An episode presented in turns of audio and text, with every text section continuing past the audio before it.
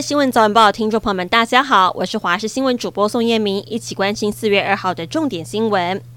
新北市淡水区今天上午九点多发生火警，一间位于崁顶的塑胶铁皮工厂发生大火，消防员迅速赶到现场灌救，十一点多扑灭火势，幸好无人受伤，但两百坪的厂房全部付之一炬。要早点加油了！台湾中油公司从明天凌晨零时起将调整汽柴油价格各零点五跟零点六元。调整之后，参考价格九二五千汽油每公升二十八点九元，九五千汽油每公升三十点四元，九八五千汽油每公升三十二点四元，超级柴油每公升二十七点七元。本周因为平稳措施启动，汽柴油各吸收零点二元。政府普发六千元登记入账到邮局户头的民众，今天开始可以陆续领到钱。考量四月一号刚好是发薪日，所以延迟到今天开始发放。从九点开始，预计要六个小时的作业时间，所以大概下午三四点的时候就会完成入账作业。估计有四百零四万的用户可以领到，加上昨天已经入账的八间公股银行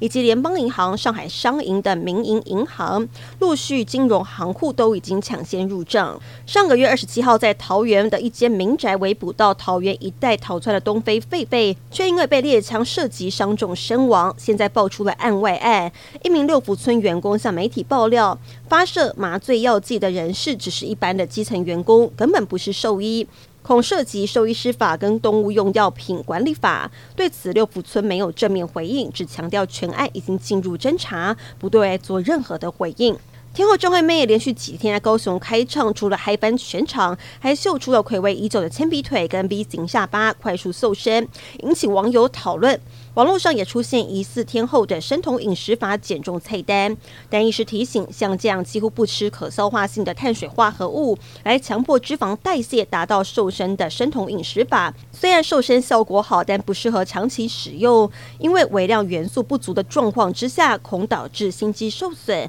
甚至是可能会致命的心脏衰竭。美加各国等狂鹿症蔓延多年，虽然目前没有鹿传染的病例，但卫福部公告修正禁止美国、加拿大等六个国家输入鹿茸、鹿角胶等中药材的法源依据，预计在今年上半年就会上路。根据统计，台湾每年从国外进口四百二十六公吨的鹿角胶，其中有三分之一是中国进口，而鹿茸则是国内自产自销，早就没有进口美加等国的鹿制中药，因此预计这次的修法冲击不大。